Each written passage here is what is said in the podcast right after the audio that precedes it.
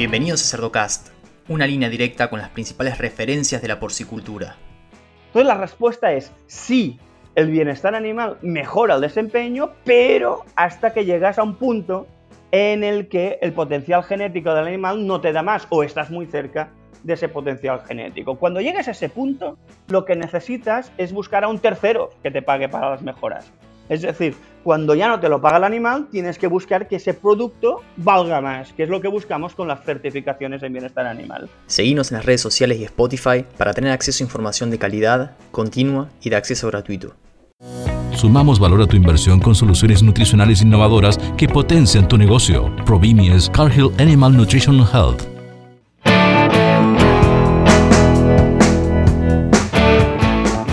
En el episodio de hoy para hablarnos sobre equilibrio entre el bienestar animal y el desempeño productivo, tengo el gusto de presentarles al doctor Anthony Dalmau.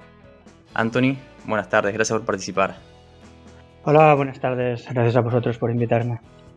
Anthony, antes que nada me gustaría que nos cuentes un poco sobre tu experiencia, cómo fue que te incorporaste a la industria del cerdo y cuál es tu rol actual. Bien, pues mira, yo soy licenciado en veterinaria, me licencié en el año 2000 y después hice un doctorado en comportamiento y, bienestar animal. Y me incorporo con el cerdo cuando empiezo a, trabajar después del doctorado. Me incorporo al IRTA, el IRTA es un instituto de investigación en tecnología agroalimentaria que está en España. Y eh, España, como, como bien sabéis, es una de las potencias mundiales en producción porcina y además el IRTA está en una de las zonas con mayor producción porcina del país, con lo cual eh, la mayoría de los proyectos que iban de investigación solían ser de, porcino y además muchos de ellos eh, pedidos por la propia industria. Nosotros empezamos a trabajar muy fuerte, por ejemplo, en todo lo que es calidad de carne, como el manejo del animal las últimas 24 horas de vida eh, alteraban de forma importante la calidad del producto final, tanto carnes, lo que se llama como carnes PSE o como lo que se carne, llama carnes de FD. Eso fue año 2005, con lo cual este año cumplo 15 añitos en el IRTA y, trabajando especialmente en bienestar animal porcino, aunque también tocamos otras especies. Interesante, dimos con la persona correcta entonces para, el tema de hoy. Bueno, gracias por, por esa introducción. Y ya pasando al tema de hoy, Anthony, y para ponernos todos en la misma página, ¿cómo definirías bienestar animal? Bien, el bienestar animal es complejo de, definir y es complejo de definir porque no hay una definición universal de bienestar animal. El problema que tenemos con el bienestar animal es que si nos vamos a, la humana, ¿no? a la especie humana e intentamos definir el bienestar humano, lo definiremos siempre en base a estados emocionales. Es decir, cuando tú a una, pregunta, a una persona le preguntas, oye, ¿cómo te encuentras? Él te dirá, me encuentro bien o me encuentro mal o me encuentro regular y pensará, pensará en estados emocionales, pensará en cómo se encuentra emocionalmente. Ah, hay gente que te dirá, no, no, no, no es verdad, depende de mi salud. Y la respuesta es sí y no, no depende realmente de tu salud. Porque tú te puedes encontrar una persona a las 8 de la mañana y le preguntas, oye, ¿cómo estás? Y el tío te dirá, ah, estoy muy bien, estoy muy bien. ¿Y hoy qué haces? Pues hoy me voy al médico. Y yo, vale. Y te lo encuentras a las 3 de la tarde. Y a las 3 de la tarde le vuelvo a decir, oye, ¿qué tal estás? Y, estoy fatal. Y dices, ostras, ¿y, qué ha, ¿y pasado? Digo, no, es que el médico me ha dicho que estoy enfermo. dices, ostras. Digo, sí, sí, me ha hecho una analítica, me ha dicho que, estoy enfermo. el tema es que tú a las 8 de la mañana ya estabas enfermo. Lo que pasa es que no lo sabías. Lo que ha afectado tu bienestar, tu estado anímico, tu estado general, es ser consciente de que estabas enfermo, no estar enfermo. Con lo cual, el estado emocional es el que determina el bienestar humano. Es el que determina si una persona está bien o está mal. Y por lo tanto, las emociones deberían ser lo que definieran el bienestar de cualquier otro ser vivo, también de los animales. Por lo tanto, la definición universal de bienestar animal es aquella que dice que el bienestar de un animal es que esté, ese animal esté con emociones positivas y que esté con ausencia de emociones negativas. Problema, ¿Puedo evaluar yo las emociones en los animales? Respuesta, no, no puedo. No lo puedo hacer en un cerdo y no lo puedo hacer en una persona. O sea, tú cuando vas a un médico y dices, doctor, doctor, me duele el brazo. El doctor no tiene ni idea del grado de dolor que tienes y no tiene ni idea de saber cómo lo vas a ver. Es decir, el médico te da un analgésico, te funciona bien y si no, a cabo de tres días volverás y le pedirás más dosis o otro analgésico. ¿Por qué no hay una cosa en la, sangre que se llame doloína, que puedas medirlo y puedas saber exactamente el grado de dolor que tiene una persona? O que se llame miedina y puedas saber el grado de miedo que tiene una persona. Las emociones hoy por hoy no las podemos medir ni en personas ni en animales. Por tanto, el primer gran problema que tenemos con el tema del bienestar animal es que la definición que deberíamos utilizar, la universal, la basada en emociones, no nos sirve. No nos sirve porque no somos capaces de medirlo de forma objetiva. Y cuando no nos sirve lo original, ¿qué buscamos? Alternativas. La sociedad en general, cuando piensa en bienestar animal, piensa en condiciones naturales. Tú cuando le dices a una, cuando dices a una persona, oye, eh, ¿para ti qué es el bienestar de una vaca? Pues te dirá, pues es una vaca feliz, en medio de un gran prado verde. Dices, ostras, sí, claro, la vaca es feliz porque está en medio del prado. Dices, vale, asociamos condiciones naturales a felicidad. ¿Es una buena definición universal de bienestar animal? Respuesta, no, no lo es. No lo es porque se basa en una gran falacia, en una mentira. Y es que las condiciones naturales aseguran el bienestar de los animales. Y eso no es verdad. Eso va en contra, de hecho, de lo que conocemos como selección natural. Nuestra, nuestra sociedad asume con una cierta tranquilidad que existe una cosa que se llama la selección natural, que dice que los animales cuando están en la naturaleza están expuestos a una serie de eh, peligros, una serie de problemas, que hace que solo los más fuertes consigan superarlo. Esto significa que por, naturaleza, y valga la redundancia, la naturaleza no asegura la supervivencia de ningún ser vivo. Por lo tanto, no asegura el bienestar de ningún ser vivo. Por lo tanto, eh, ese razonamiento de naturaleza es igual a bienestar es falso de, inicio. Por lo tanto, es una definición que tampoco nos sirve para definir el bienestar animal. Entonces, nos vamos a buscar una alternativa. Una, alternativa, y la mejor alternativa que se, que se ha encontrado, al menos los investigadores hemos encontrado, es una que dice que el bienestar de un individuo es el estado en que se encuentra ese individuo en relación a las dificultades que tiene que afrontar en su entorno. Y esa definición se, definió ya en los años 80 por Donald Broom. Y lo que nos dice Donald Broom es, oye, los seres vivos están en un entorno que es hostil y tienen que superar ese entorno hostil. Por lo tanto, la vida no deja de ser una lucha entre un ser vivo que está en un entorno que no lo quiere allí y ese ser vivo que quiere mantenerse en ese entorno. Y el resultado de esa lucha nosotros podemos evaluarlo podemos saber cuán difícil es la vida de un animal en un entorno determinado. Y lo podemos saber a partir de indicadores fisiológicos como frecuencia cardíaca o temperatura, o incluso hormonas como cortisol, como la adrenalina, o incluso resultados, ¿no? Pues porcentaje de animales que están lesionados, que es un fallo de adaptación, o que están enfermos, que es un fallo de adaptación, o que se mueren, que es el peor fallo de adaptación posible, es el final, es el animal que no ha conseguido superar eh, esas condiciones dificultosas en el entorno. Por tanto, esta es la definición que más utilizamos los científicos. Problema, cuando esta definición la quieres vender como una definición universal de bienestar animal, te saldrá el profesor de filosofía y de ética con toda la razón del mundo y te dirá, oiga, usted tiene un problema. Y es que cuando habla del bienestar animal, habla de respuesta de estrés, que es esta definición. Y cuando habla del bienestar humano, habla de estados emocionales. Entonces usted no tiene realmente muy claro qué es esto de bienestar, porque utiliza diferentes definiciones dependiendo de la especie. ¿Y la conclusión cuál es? La conclusión es, ostras, es que ninguna de las tres nos sirve.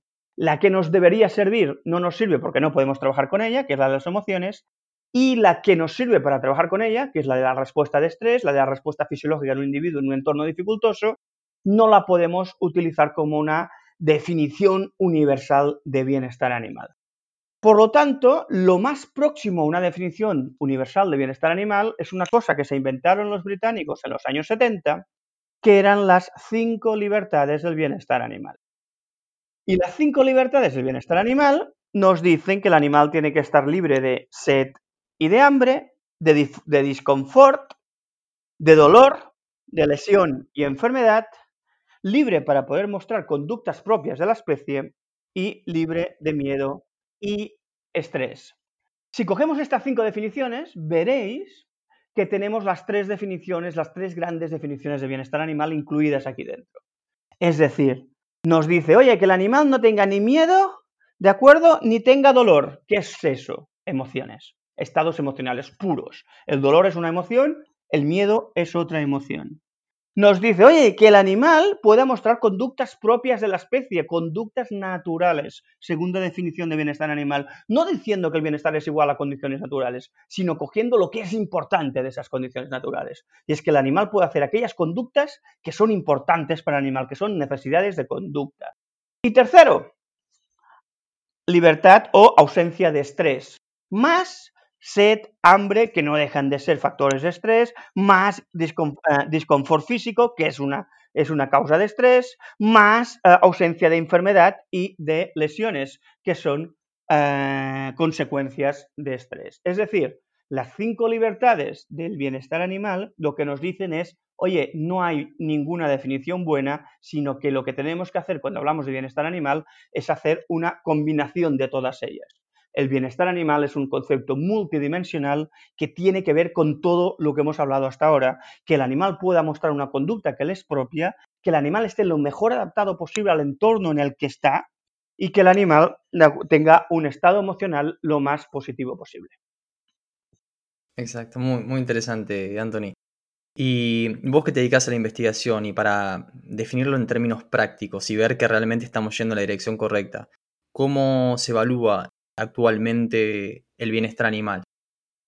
Bien, esa es una buena pregunta también, porque igual más adelante os hablaré del welfare quality, porque fue un cambio importante en la Unión Europea en la manera de evaluar el bienestar animal, pero lo que tenemos que empezar a entender es que ha ido ha habido un, proceso de cambio, no solo, en, no solo Europa, yo creo que en todo el mundo, en algunos sitios eh, está llegando más tarde, en el que hemos pasado de valorar instalaciones y manejo, estamos empezando a valorar otras cosas. Es decir, las cinco libertades, al final, si las analizamos un poquito, son todo, más, más, que, más que cinco libertades de bienestar animal o más que indicadores de bienestar animal, te habla de estados de eh, protección animal, ¿no? Que el animal no tenga hambre, que no tenga sed, que no, esté, que no tenga dolor, que no tenga enfermedad, que no tenga... Son, todos, son todo cosas negativas. Y en el fondo, el bienestar animal se ha, ha ido evolucionando en esa dirección. Primero nos preocupamos del maltrato animal, hace unos años. Es decir, no vamos a maltratar a los animales. Después vamos a ver cuáles son las, los principales problemas que tienen esos individuos. Y eso nos hizo centrarnos muchísimo en instalaciones y manejo. Oye, si al animal eh, no le castras, no tendrá dolor. O si al animal eh, le das más espacio, estará mejor. O si al ganadero eh, le haces una formación, el animal estará... Y durante mucho tiempo el bienestar animal era eso con el tiempo estamos viendo de que hemos focalizado tanto en esos factores de riesgo que inciden sobre el bienestar animal que nos hemos olvidado de lo más importante, que es el, animal. Es decir, tú cuando evalúas bienestar animal, el único que te puede decir cómo está el animal es el animal.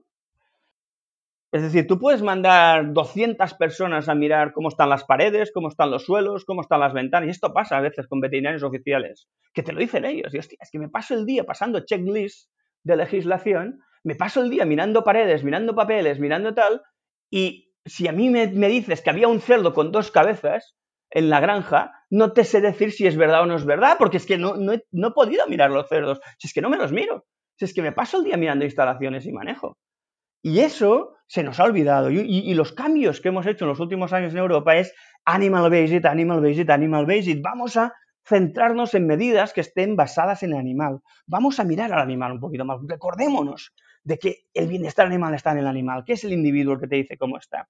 Y eso es uno de los principales cambios que ha habido en los últimos años. Y otra revolución que está habiendo y que también se está empezando a notar ya en, en investigación, sobre todo en los congresos, que cada vez hay más artículos y más gente trabajando en estos temas, es también empezar a ver el bienestar animal no solo como algo negativo, sino también ver aquellos indicadores positivos de bienestar animal, ¿no? ¿Qué indicadores podemos buscar de aquellos estados emocionales que sean positivos? No hablemos solo de miedo y dolor, sino que hablemos de conductas de juego o de conductas agregativas o de otro tipo de comportamientos o otro tipo de indicadores que nos dicen que el animal está en un estado positivo.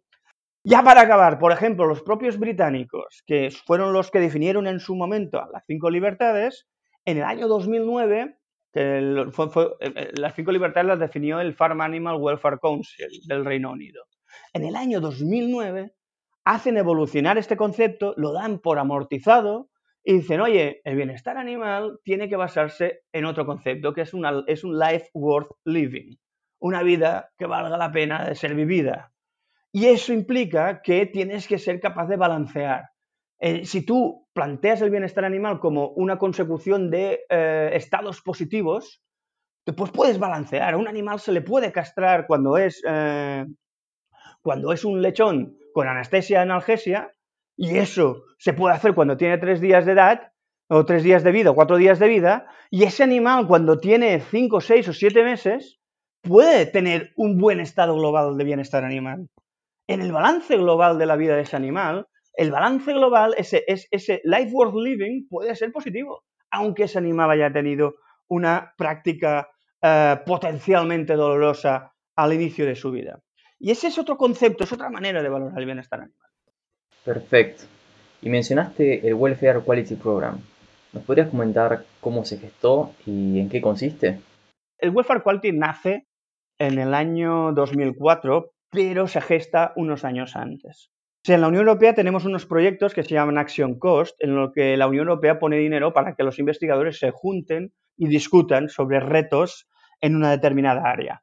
Y en los años 2002-2003 hubo un Action Cost en bienestar animal y pidieron a los investigadores que se reunieran y que discutieran sobre cuáles eran los eh, principales gaps ¿no? de bienestar animal para afrontar los siguientes años en la Unión Europea. Y uno de los puntos fundamentales que salió en esa Action Cost es que no había, un, no había unos protocolos estandarizados para valorar esto del bienestar animal de una forma correcta en, casi ninguna especie. Y que había que poner un esfuerzo en desarrollar esos protocolos. La Unión Europea cogió este concepto y en el año 2004 financió el Welfare Quality, que es el proyecto más bestia que se ha hecho nunca en temas de bienestar animal en la Unión Europea. Se, financió con 17 millones de euros, lo cual significa que había allí pues unas 40 eh, instituciones y no sé cuántos centenares de personas trabajando en ese proyecto. ¿Qué hizo Welfare Quality? Welfare Quality lo primero que hizo fue poner el foco en qué era esto del bienestar animal y cómo se podía definir. Y en base a las cinco libertades que hemos hablado antes, lo que hizo es redefinirlo en base a cuatro principios muy sencillos, buen alojamiento, buena salud, buena alimentación y comportamiento apropiado, y 12 criterios que servirían para describir esos cuatro principios. Por ejemplo, una buena alimentación, pues que el animal no tenga hambre, que no tenga sed. Un buen alojamiento, pues que el animal tenga una facilidad de movimiento, que cuando quiera moverse pueda moverse, que cuando no quiera moverse tenga una zona confortable, confort en la zona de descanso, y que hubiera confort térmico. Tres principios que definen, o tres, tres criterios que definen el principio de buen alojamiento. Buena salud, que no hubiera lesiones, que no hubiera enfermedad y que no hubiera dolor inducido por el manejo. Eh, comportamiento, cuatro principios. Comportamiento social, que haya comportamiento social positivo y no lo haya negativo. Otros comportamientos, que son comportamientos importantes para la especie, por ejemplo, en porcino pozar, en vacuno rumiar, en gallinas darse baños de arena. Eh, buena relación hombre-animal, porque al final están eh, en contacto con el hombre, pues tienen que tener buena relación hombre-animal. Y un estado emocional positivo. Es decir, cuatro principios, doce criterios. Pero lo que hace Welfare Quality no solo describir esta nueva estructura de cómo definir el bienestar animal, esto se está utilizando en infinidad de, proyectos como, como, un análisis de riesgo, porque al final esos 12 criterios incluyen todo aquello que le puede afectar a un animal. Es decir, tú cuando piensas, yo qué sé, un escenario concreto, transporte de cerdos de menos de 8 horas en un país cálido entre granja y, y, matadero, pues tú puedes ir criterio por criterio y vas pensando, vale, ausencia de hambre prolongada, ¿cuál puede ser el riesgo en este tipo de transportes? Ausencia de sed, ¿cuál es el riesgo? Eh, confort en la zona de descanso. Y con esta estructura realmente no te olvidas de nada de lo que puede afectar a un animal en un escenario concreto.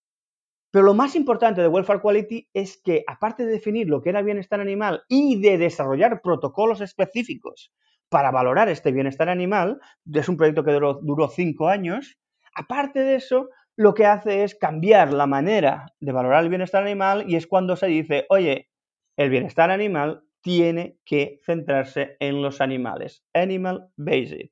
Entonces, los protocolos que se diseñaron en este protocolo, en este proyecto, que fueron tres para porcino, por si no hay un protocolo para cerdos de engorde, otro protocolo para cerdas y lechones y otro protocolo para, cerdos de engorde en matadero.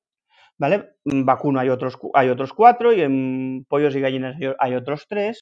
Los protocolos que se desarrollaron, ¿de acuerdo? Están centrados en medidas basadas en el animal. Es decir, no miramos comederos, miramos condición corporal. No miramos suelos, miramos cojeras y bursitis y suciedad en los animales. No miramos si las paredes tienen no sé cuántos, miramos comportamiento, miramos si los animales tienen conducta social positivo, negativo, etc. Hay una hora y media de comportamiento en el de porcino y dos horas de comportamiento en el de vacuno. Es decir, son, eh, es un planteamiento en el que lo que haces es poner en el centro del foco al animal.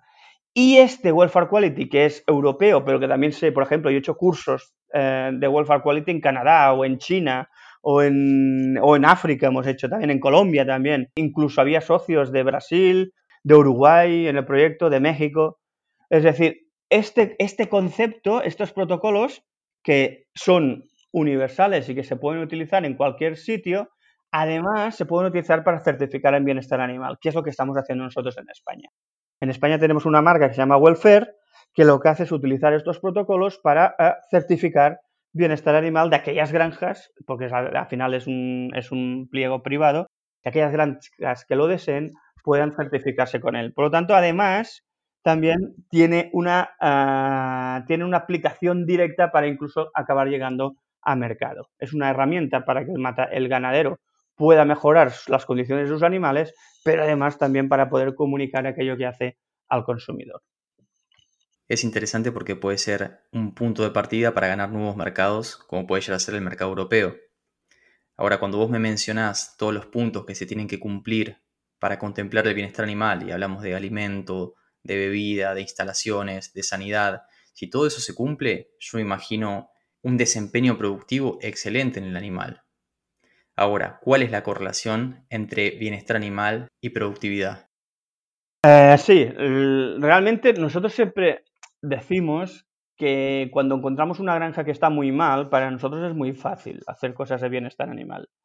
Es decir, al final, eh, las granjas que están muy mal, a la que cualquier inversión que hagas en bienestar animal no la paga el ganadero, te la, te la paga, el, te la paga el propio animal. Sí es verdad que en porcino eh, es más difícil ver los resultados que en otras especies.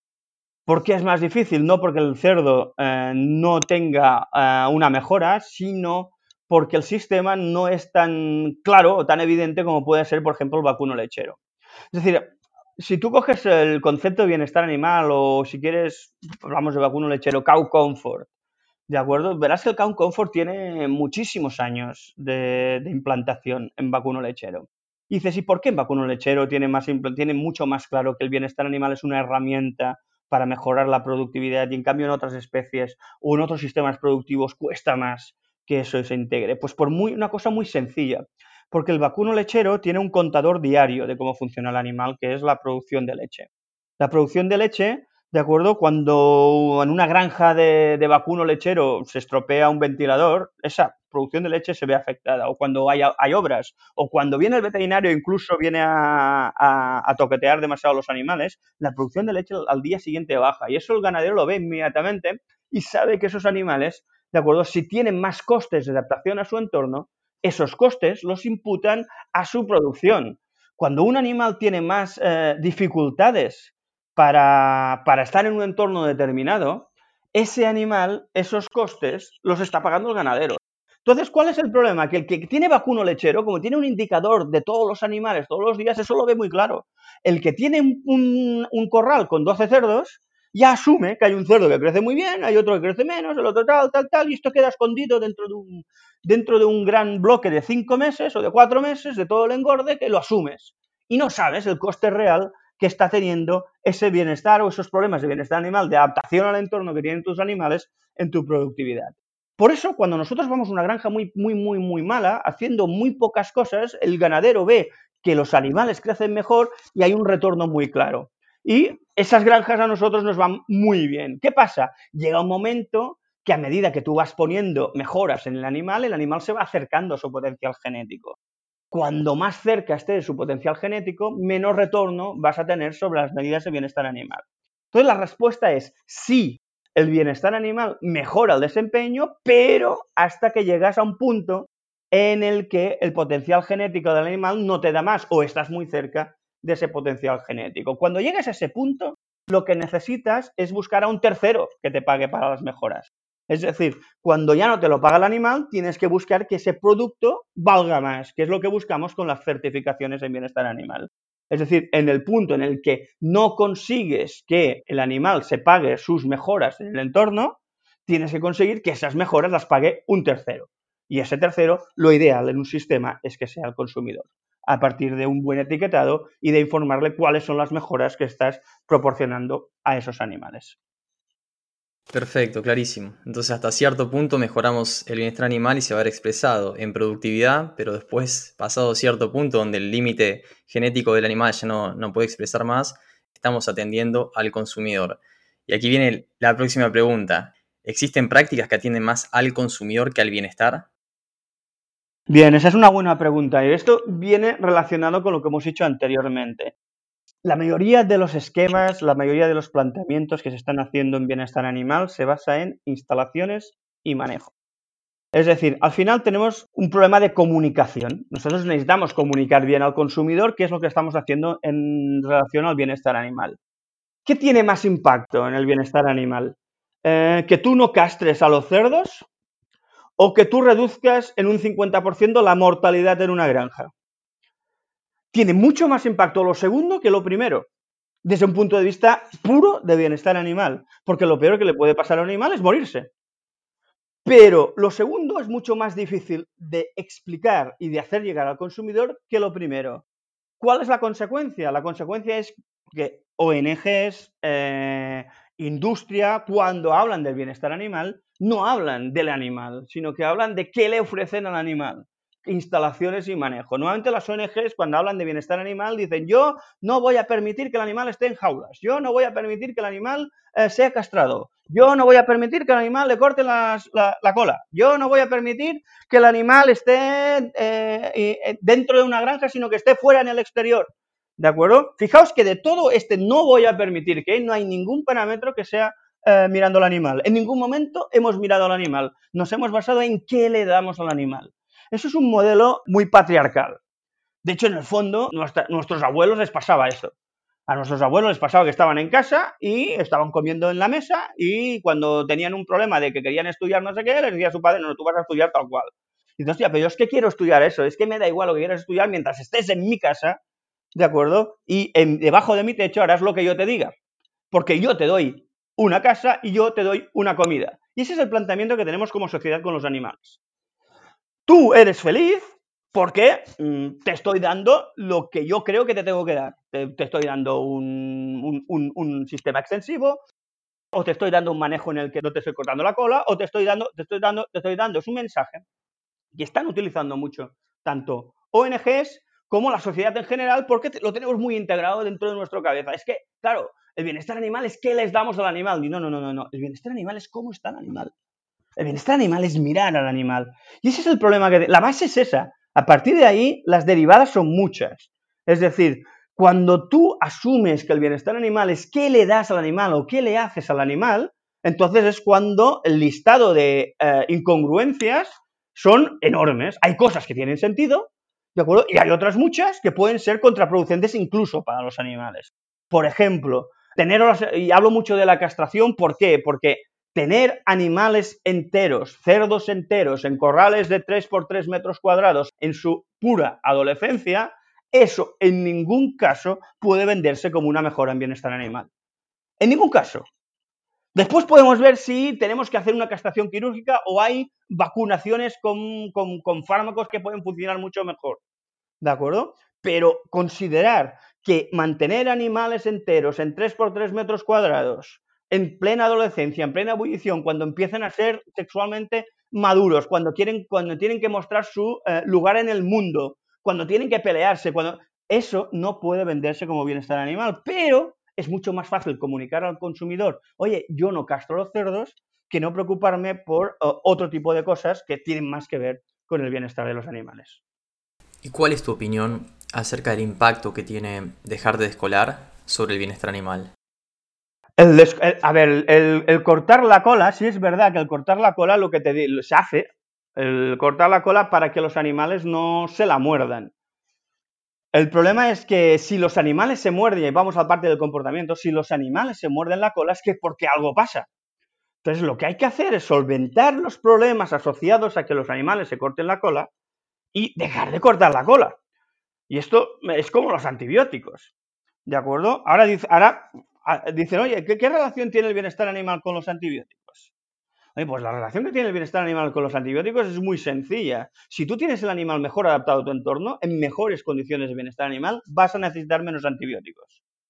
El hecho de que necesites más antibióticos es porque no estás, porque el animal está peor adaptado, con más estrés, más estrés, menos sistema inmunitario, y por lo tanto ese animal es más susceptible a enfermedad y por lo tanto tienes que ayudar y lo tienes que ayudar con antibióticos. La respuesta es, oye, ¿y si lo ayudamos menos con antibióticos o lo ayudamos más con manejo? Y le damos unas condiciones que haga que el animal pueda estar más, más, más, más bien adaptado a ese entorno para que tenga más defensas y no necesites tantos antibióticos. Esto es parecido a las colas. Oye, ¿y si en vez de cortar colas no miramos a ver qué podemos hacer para que no se muerdan las colas? Y una vez tengamos claro cómo podemos mejorar el tema de, de que no se muerdan las colas, ¿De acuerdo? Entonces vemos en qué casos muy puntuales es sí o sí necesario aplicar un corte de colas. Pero no, no lo hagamos sistemáticamente, ¿de acuerdo? Sin haber resuelto el problema que está produciendo esa conducta, que es una conducta anómala en el fondo. Muchas veces con la aplicación de antibióticos estamos cubriendo otra falla, ¿no? De repente el all-in, all-out, eh, lavado y desinfección de las naves, eh, instalaciones, es, eso es muy cierto, eso eh, en términos prácticos lo vemos todo el tiempo. Y es algo que de repente cuando pasás a, evaluar un sistema que tiene cría con un uso restringido de antibióticos, vemos que otra, otro montón de prácticas ya están aplicando para poder llevar a cabo la producción de esa manera, porque si no sería imposible. Claro, al final es, digamos, la opción fácil es me preocupo poco de, hacer determinados manejos porque ya tengo el paraguas del antibiótico pero el día que tengo que sacarme el antibiótico de encima, tengo que empezar a preocuparme de cuáles serán los parámetros de manejo que necesito para que esos animales no necesiten esa ayuda. Al final es, es, como, es, como, es como el ciclista dopado. Es decir, mm, oye, si yo me dopo, pues soy capaz de, correr unos kilómetros eh, y de subir unas montañas, pero si no me dejan esta ayuda, tendré que entrenar de otra manera para conseguir hacerlo de la misma manera, pero sin doparme. Al final es lo mismo.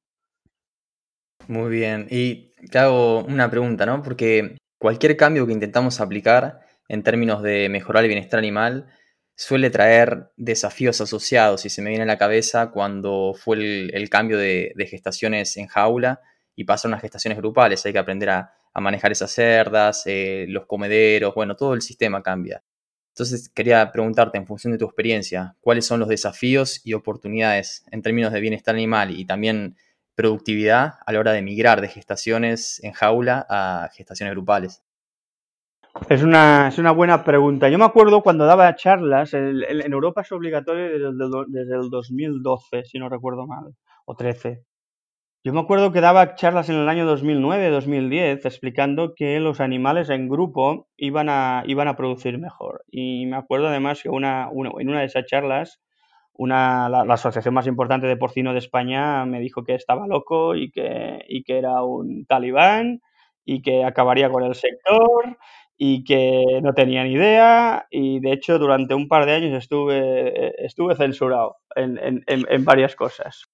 Hasta que empezamos a ver ya las primeras granjas que empezaron a cambiar a un sistema por grupo, ya, eran, ya, ya, ya, tenían datos en el año 2011 y ya empezaban a salir que tenían, ganaban de media más de un lechón eh, por cerda cuando pasaban de, gestación en jaula a gestación en grupo. Y con el tiempo han asumido que eso es así, que realmente las producciones han subido cuando los animales han pasado de un grupo de, gestación en jaula a un grupo. La, respuesta, la pregunta es, ¿ha subido, ¿le subió a todo el mundo? Y la respuesta es no, no le subió a todo el mundo. Porque cuando tú tienes un sistema con jaula, la ventaja es que eh, lo hagas, lo hicieras como lo hicieras, eras, si eras muy fino o eras poco fino, eras muy listo, eras poco listo, eras muy bueno o eras poco bueno, ¿de acuerdo? Más o menos estaba todo muy bien calculado, muy bien diametralizado, te podías equivocar poco y más o menos todo el mundo estaba ahí mismo. Cuando pasas a una, a una gestación en grupo, eh, por suerte, mala suerte, formación, no formación, puede ser muchos factores, ¿eh?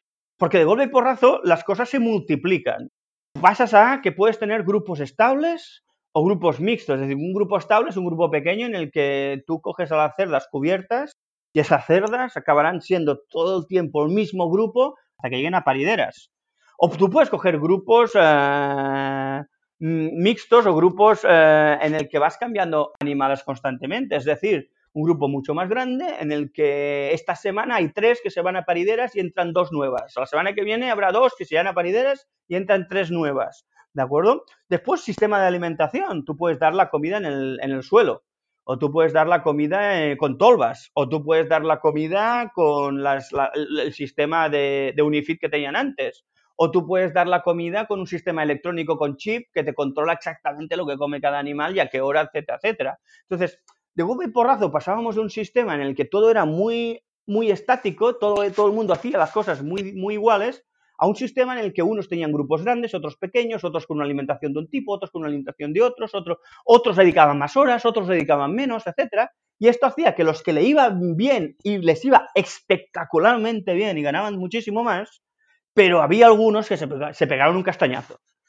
Entonces, yo lo que le diría es, si queremos cambiar a grupo, que creo que es hacia donde tenemos que ir, porque la productividad va a ser mejor y la imagen del sector también va a ser mejor, por tanto, aquí tenemos dos wins, el win para la producción y el win para la imagen, ¿de acuerdo? Si queremos ir en esa dirección, lo que sí tenemos que hacer es asesorarnos bien. Por suerte, en Europa hay muchísima gente que se pegó batacazos, muchísimos tíos que saben de esto y que, en que no me incluyo, no soy un experto en este tema, yo soy investigador, hay técnicos que se dedican a, asesorar en estas cosas. Eh, y, yo lo que le diría a alguien es, oye, el camino es ir en esa dirección, a, una gestación en grupo, pero asesórate primero de gente que, eh, que sepa de esto, porque eh, si no lo haces bien, el castañazo puede ser importante.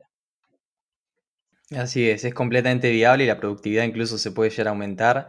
De repente tenemos desafíos que evaluar y para eso, bueno, vamos a, hablar también con, algún especialista de, transiciones entre gestación a jaula y gestación grupal. Es la idea en, un próximo podcast. Pero mm, ahora, metiéndome en un tema que tal vez es un poquito más desafiante o menos clara la respuesta.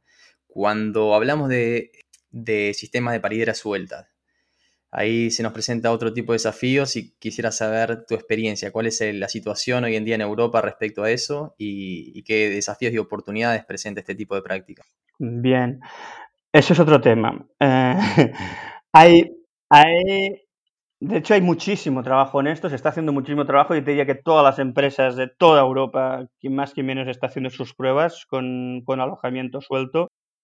Eh, claro, aquí el problema que tenemos es que tenemos el que tenemos que enfrentar dos bienestares, ¿no? Lo has comentado tú antes en un momento, el, del lechón y el de la madre.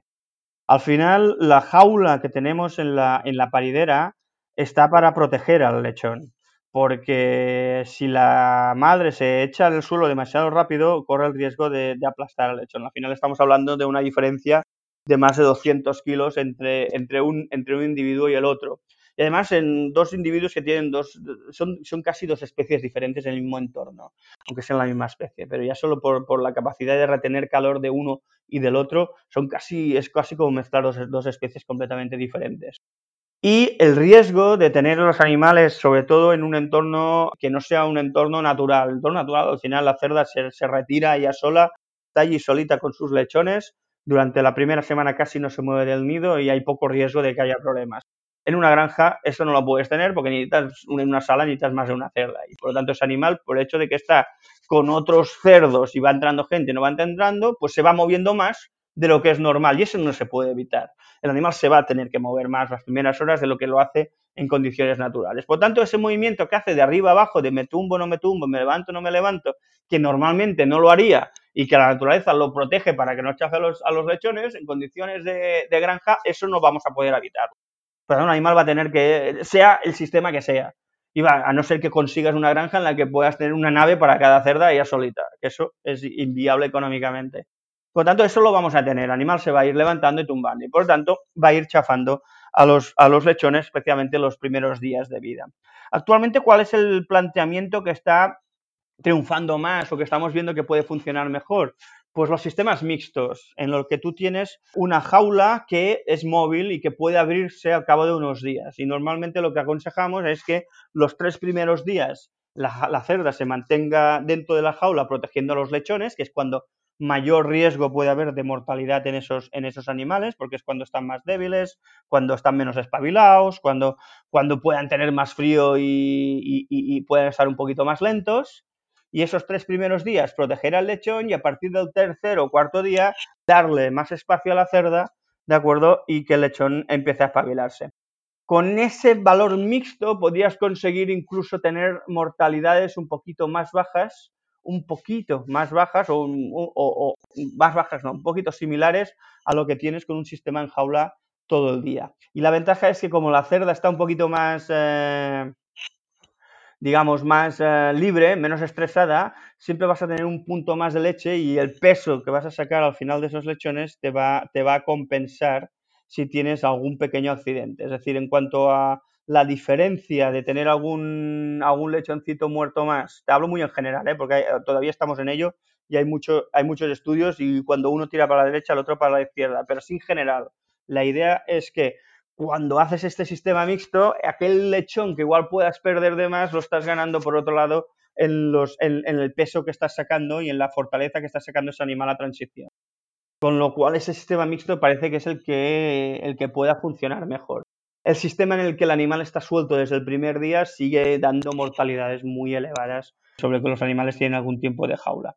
Se han hecho más estudios otra vez son los suecos, que hace años que tienen los animales sueltos y, algunas granjas suecas tienen unos porcentajes de mortalidad que no son, no son animal welfare friendly ni de lejos. Está bien, interesante, como que le falta todavía un poquito de, de, investigación y aplicación práctica que, no, afecte tanto la productividad, ¿no? Exacto, nos falta un poco todavía. Realizamos el bienestar de la cerda y, tenemos de repente un par de lechones muertos más y, no, es viable eso. Exacto, yo creo que nos falta todavía un poquito más para el tema de las, de las libres. Te hago, una pregunta, Tony. En Estados Unidos tienen un par de certificaciones que pueden hacer las granjas sobre sus empleados, que son, eh, uno es el Pork Quality Assurance y otro Transport Quality Assurance, ¿no? que son, son prácticas correctas a desempeñar con, los animales, tanto en, la cría en el día a día como en el transporte. Y creo yo que tienen un impacto significativo, porque muchas veces hablamos de, bienestar animal y lo primero que pensamos es, ok, gestaciones eh, grupales o eh, no sé, no descolar a los animales y este tipo de, situaciones. Ahora, el bienestar animal también transcurre en el día a día sobre el reconocimiento de los animales enfermos, eh, tratarlos adecuadamente y en el tiempo correcto, eh, eutanasia en, tiempo y forma. Entonces, muchas veces esto viene de la mano con la capacitación del personal. Y en ese sentido creo que se le agrega un valor muy significativo a la producción que tiene un impacto directo sobre el bienestar animal. ¿En Europa existe algo similar, alguna especie de certificación de buenas prácticas de, manejo? En Europa lo que, lo que hay es, ah, es, la legislación europea obliga a los ganaderos a formarse en bienestar animal. No están todas las especies, creo que están, están las dos más, más legisladas, que es porcino y, y pollos, y para los transportistas y para el personal de matadero. Entonces, eh, por ejemplo, en España, no sé si en todos los países son, es de 20 horas, pero en España el curso es de 20 horas. Lo que sí está regulado por la legislación es el contenido del curso, que tiene que incluir eh, eh, prácticamente lo que has dicho, más parámetros fisiológicos, comportamentales de la especie, etcétera. Nuevamente tiene un contenido distribuido en cinco, más menos los que nosotros hemos hecho, nosotros sí, es que nosotros hemos, hemos sido profesores de estos cursos oficiales y, por ejemplo, los que yo hacía eran cinco clases de cuatro horas cada una y habían tres que eran más genéricas, una que era muy específica de legislación, que te explicaba exactamente lo que editabas de, de requerimiento de, legislativo, y otra que era un poquito más práctica. Y esto es obligado, y todos los ganaderos tienen que tener esta, esta certificación realmente el impacto que tiene es, muy significativo. Muchas veces por desconocimiento de, las correctas prácticas da mucho más trabajo para, el ganadero, para el, personal dentro de la granja y mucho más estrés para, el cerdo. Si, vamos a los términos prácticos de, entender dónde está el punto ciego del animal, como para guiarlo eh, por el pasillo o de no cargar más de cinco animales, dependiendo creo yo que, bueno, la legislación dependerá o los consejos dependerán de cada país, pero en términos prácticos y, basado en mi experiencia, ¿no? Muchas veces uno batalla más, uno le lleva mucho más trabajo y también al cerdo mucho más estrés simplemente por desinformación, no es, no es mala voluntad. Entonces la importancia y el, y el impacto que tiene este tipo de, eh, de certificaciones y de capacitación hacia el personal. Yo me acuerdo, tengo experiencias muy interesantes en estos cursos, porque además me, tocaron dar, me tocó dar los primeros, después ya lo que hicimos es formar a formadores y ya, y ya las cosas ya la hicieron otros. Acuerdo los primeros que te venían muy cabreados los, los, los, los transportistas y los ganaderos de qué, les ibas a explicar tú de bienestar animal cuando ellos llevaban toda la vida trabajando con animales. Y, la verdad es que era muy interesante ver cómo al cabo de un par o tres de clases te decían, ostras, nunca lo había visto así, nunca había visto el animal como lo ves tú. Y es verdad, tienes razón en la mayoría de las cosas que cuentas. Y eso, y eso también reconforta y te das cuenta que a veces eh, basta hablar con basta hablar de una determinada manera, ¿no? Su idioma, explicarles, decirles, Mm, vamos a ver animal como, desde el punto de vista del animal. Olvidaos del bienestar animal que estáis acostumbrados, especialmente en Europa, que hay mucha legislación. Olvidaos de la legislación, olvidaos de lo que os obligan a hacer. Vamos a, vamos a, vamos a intentar entender qué es un cerdo, ¿no? Y cuando les explicas que el cerdo tiene una historia evolutiva, que cuando que el hecho de que vivan en el bosque determina la forma de comunicarse, la forma de explorar, la forma de moverse, que cuando tú pones a un lo que decías del punto ciego, ¿no? Cuando tú pones a un animal en una en una manga de conducción y cuando tú eres un tío que ves el mundo de frente, ¿de acuerdo? Piensas en el fondo, pero cuando tú metes dentro un animal que tiene una visión lateral del mundo, su fondo no está en tu fondo, su fondo está en las paredes laterales. Y cuando tú te bajas al suelo, le dices bajar al suelo y mirad el mundo como un cerdo, os daréis cuenta que la mayoría de las mangas que tenéis no están bien diseñadas. Las diseñáis para un tío con visión frontal y tenéis un tío con visión lateral. Y un tío con visión lateral, cuando ve un agujerito donde puede escaparse, se para y se quiere ir por allí, porque su visión es lateral, no es frontal. Entonces, al final es interesante porque les haces ver las cosas de otra manera y es curioso cómo venían muy rebotados y cómo al final le daban valor a, estas formaciones. Y la importancia de, capacitar ¿no? y transmitir este tipo de información para que la práctica de cría de cerdo sea más agradable, no solo para, para el cerdo, sino también para los operarios, que tenga más aceptación por el consumidor y que se vea el impacto positivo que tiene mejorar este tipo de manejo. Sí, lo importante sería que el bienestar animal eh, se tome como una herramienta. Es decir, a veces el bienestar animal se ve más como un problema, como un problema que nos viene, sobre todo aquí en Europa, ¿no? Un problema que nos viene muy, muy metido por legislación y nos olvidamos que es una herramienta de gestión fundamental. Es decir, en un mundo en el que cada vez tenemos que ser más eficientes y en el que la eficiencia de producción es algo fundamental, el bienestar animal es una gran herramienta, porque el bienestar al final es, es una fotografía de cómo está el animal. Si el animal está mejor, ¿de acuerdo? Está, está produciendo mejor, está utilizando mejor ese pienso, está utilizando mejor ese espacio, está utilizando mejor, eh, mejor eh, todo lo que le estás dando. Recuerdo, por ejemplo, que eh, estuve en una granja que cargaban los animales con pica eléctrica. ¿De acuerdo? Cargar un animal en un camión para matadero con pica eléctrica es una barbaridad, porque sí que va más rápido, sí que el, sí que el transportista va a estar eh, media hora menos en la granja o, incluso una hora menos en la granja. Pero el problema es que esa pica eléctrica lo que hace es aumenta la frecuencia cardíaca del animal y el riesgo de que el animal tenga un shock térmico en el camión aumenta. Y si pierdes dos cerdos de esos a final de engorde, que significa todo el dinero que estás arrastrando de esos dos animales durante todo el periodo de engorde, eh, eh, estás debilitando muchísimo la eficiencia de todo tu sistema porque has querido que ese transportista te marchara una hora antes de tu granja. Esa hora de ese transportista no vale ni de lejos los dos cerdos que has perdido, ¿de acuerdo? Por culpa de una estupidez como esta. Entonces la cuestión es, el bienestar animal es una herramienta de gestión fundamental. Si la tomamos como una buena herramienta de gestión, ¿de acuerdo? Eh, eh, nuestras granjas serán más eficientes. Y por otro lado, si queremos utilizar el bienestar animal para comunicar al consumidor que hacemos las cosas bien, nos lo tenemos que tomar en serio. Tenemos que realmente eh, integrar el concepto de bienestar animal en el ADN de la empresa. Porque si lo hacemos de boquilla, nos van a pillar. Porque es muy fácil ¿de acuerdo? Cuando alguien utiliza solo el bienestar animal desde un punto de vista de marketing sin hacer, eh, sin tener realmente un planteamiento eh, muy profundo de bienestar animal dentro de la empresa, porque tarde o temprano hay alguna cosa que se escapa que te, te delata. Y eso es lo peor que puedes hacerle, explicarle al consumidor que te preocupa el bienestar animal y que te descubra una tontería de estas, cuando lo que tenemos que hacer es integrarlo como una herramienta de gestión ¿de acuerdo? Integrarlo en el ADN de las empresas, ¿de acuerdo? Y que sea ah, algo fundamental, es decir, en un mundo en el que cada vez los ganaderos están peor vistos porque, yo qué sé, temas medioambientales, temas no sé cuántos, pues precisamente el bienestar animal es una manera de reconfortarnos con la sociedad, decir, oye, es que nosotros no eh, producimos cerdos, nosotros somos criadores de animales, son nuestro medio de vida, nuestras familias viven de estos animales. Por lo tanto, somos los primeros que nos interesan esos animales y nos preocupamos, pero eso nos lo tenemos que creer y lo tenemos que integrar dentro de la filosofía de las empresas. Exacto, exacto. Bueno, Anthony, me pareció eh, espectacular el, contenido, tu experiencia. Muchísimas gracias por, por compartir con la audiencia y vamos a estar en contacto porque me parece que de esta charla se desprenden muchas otras y vamos a aprovechar su, know-how, ¿no? El, cómo ustedes en función de su experiencia logran implementar todas estas prácticas que de repente no están tan ampliamente distribuidas en todo el mundo. Entonces, nos tenés que contar todavía el cómo. Así que lo dejamos para, otra, para otro próximo episodio, ¿te parece?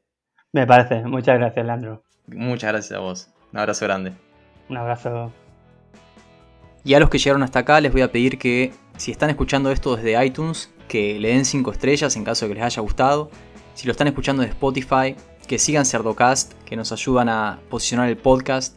Y que si el contenido del episodio les resultó útil, no dejen de difundirlo o whatsappeárselo a algún productor, algún tomador de decisiones que le pueda resultar útil.